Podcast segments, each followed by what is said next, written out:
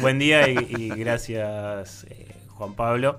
Eh, bueno, como les decía, sí, el tema de las es el tema recurrente que lo hemos mencionado obviamente en anteriores ocasiones en la etapa previa a las elecciones. Eh, porque siempre se necesita un poco agitar con algo en la previa y también me parece un poco a mí porque otra vez el gobierno, y por ahí no voy a profundizar mucho en esto, pero le viene bien como eh, agitar algunas cuestiones que, como decimos, siguen estando un poco desconectadas de la realidad. Bueno, ayer fue obtuvo media sanción, digamos, el proyecto de reforma judicial para, para ampliar la Corte Suprema de Justicia.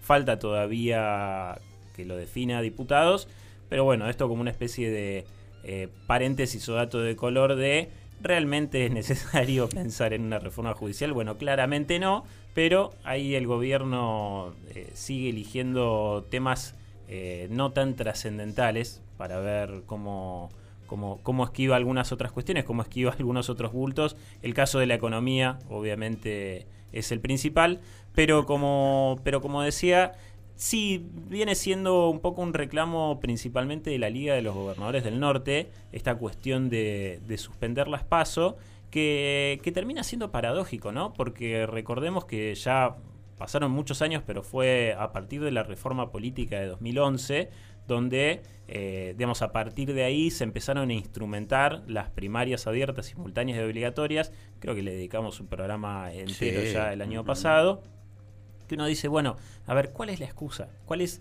si hay alguna excusa nueva? Porque siempre la excusa suele ser eh, un supuesto, porque tampoco hay encuestas que digan que es efectivamente así, un supuesto hartazgo de la gente de tener que ir a las urnas hay alguna especie de cansancio en esos días previos. Son cosas inmedibles esas, ¿no? Porque con lo que pasaba acá en Neuquén cuando Gaido suspendió las elecciones de medio término para concejales y que la gente, bla, bla, bla, y no sé si la gente se cansa y yo soy un defensor de que la gente vote. Sí, sí, yo también. Eh, de hecho, lo que iba a decir que, que es el argumento que por lo menos podrían llegar a tener ahora de manera más fuerte y tiene que ver con y lo vuelvo a decir, el supuesto gasto que representa llevar adelante las primarias, o sea, las paso, para no decir todo el nombre, eh, en un contexto económico que esta vez sí es complicado y que sí también es verdad, porque esto ha trascendido eh, por ahí, por el, por el lado del, del Ministerio de Economía, de,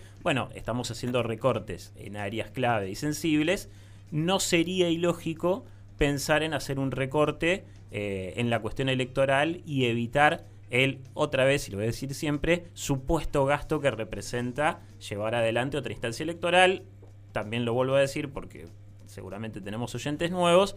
Para mí cualquier gasto que se haga en una elección y que represente fortalecer la democracia y las instituciones democráticas, sobre todo también en el escenario que estamos teniendo últimamente de humor social bastante agitado, no, implica un gasto, es necesario, está bien.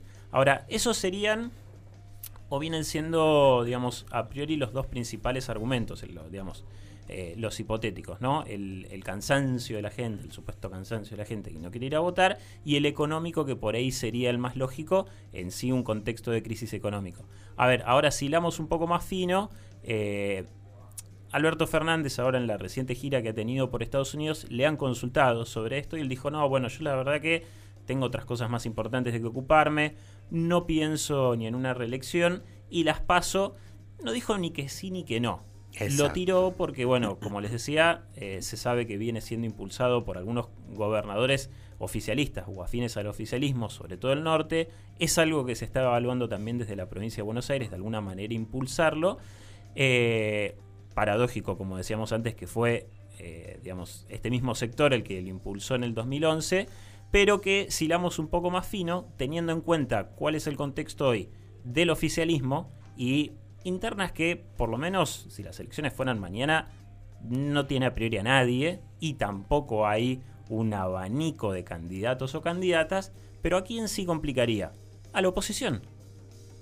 Claro, porque suspendiendo las pasos digamos, hoy por hoy, si tenemos un escenario de paso, hasta ahora, ¿quiénes irían a las pasos? Patricia Bullrich, Horacio Rodríguez Larreta y quizás Mauricio Macri. Facundo Manes. Facundo Manes. Morales también había cantado. Gerardo Morales, digo, hay el oficialismo es hasta ahora el espacio político que tiene eh, varias excusas para, digamos, varios motivos para que se hagan las pasos. Por eso también cuando fueron consultados algunos referentes, eh, Horacio Rodríguez Larreta, de hecho lo dijo hace poco, y en esto yo digo, es, un argumento que tiene razón, no se pueden cambiar las reglas del juego, me estoy adelantando a la conclusión, pero no, no se pueden cambiar las reglas del juego casi sobre la marcha, pero la realidad es que lo complicaría muchísimo, complicaría muchísimo una eventual suspensión de las PASO porque quizás terminaría dinamitando. Y lo pienso más y, está siendo más evaluado en el sentido de Patricia Bullrich. Una, digamos, una, una de estas precandidatas a las PASO, que es la que también viene coqueteando con el espacio, bueno, de, de Milley, expert. Sí, más duro, sí, eh, sí, Más duro, más, más radicalizado a la derecha. Y que también se evaluó que si el oficialismo lleva adelante el debate de suspensión de las PASO, el argumento de el recorte económico le caería muy bien a todo ese sector. Entonces también sería, paradójicamente, un aliado potencial eh, si esto se tiene que definir en el Congreso, con lo cual, digo, más allá de siempre que se esgrimen eh, esos argumentos que dijimos al principio, que son los dos más básicos, bueno, habría algo un poco más de fondo que empujaría quizás dinamitar eh, o terminar erosionando al, a, la misma oposición y tener que hacer una definición anticipada de quiénes serían eh, o, qué pasaría. Quizás. O por ah, esos, entre comillas, consenso, acuerdo, este, para evitar esta instancia. Terminaría forzando o consensos y acuerdos, o terminaría forzando un resquebrajamiento y lo vuelvo a decir, se piensa más en el caso de Patricia Bullrich rompiendo con toda la alianza y tratando de capitalizar los votos que los votos, perdón, que ella da casi por seguro que tiene, por segura, por, por el lado este más radicalizado hacia la derecha. Así que ese es un poco el, contexto y, el, y el, el, trasfondo político de, como decimos, otra vez llevar adelante las pasos y que no sería solamente en estas, en estas dos no, no, quiero decir simples excusas, pero razones que se esgrimen siempre sobre la conveniencia o no de llevar adelante las, las primarias.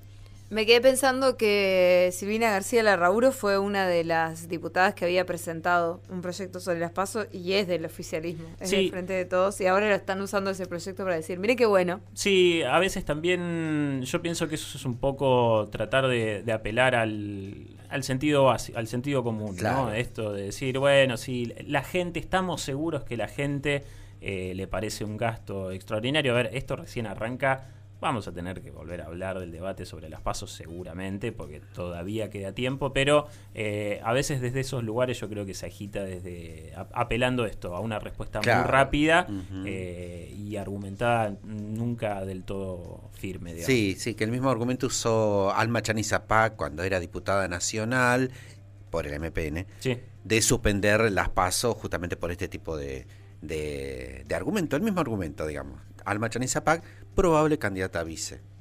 apa, míralo, tirando bombas. Mirá cómo te tiró una bomba en la columna, me encantó. ¿Y Gloria Cifuentes? Estaba Gloria, eh, también es probable, Ana Pechen, también es probable, y Andrea Pebe. Andrea Pebe también. La renovación generacional. La renovación generacional. No, no, porque esa fue generación renovación generacional de, de mm, Jorge Zapac. Claro. Pero Chani es más joven que él. Ah, ahí está. Claro, ahí está. ustedes. Inconscientes. Bueno, 8 y 53 minutos de la mañana. Te agradecemos, Alejo, tu participación. Recordarle a la gente cómo se puede contactar con vos. Eh, arroba el Colorau en Twitter. Ahí pueden seguirme, hacerme comentarios, proponer cosas. Abrimos también ahí el debate por ese canal. Ahí está, me gustó. Arroba el Colorado. Entonces, así pasaba la columna de política a cargo del politólogo Alejo Paceto.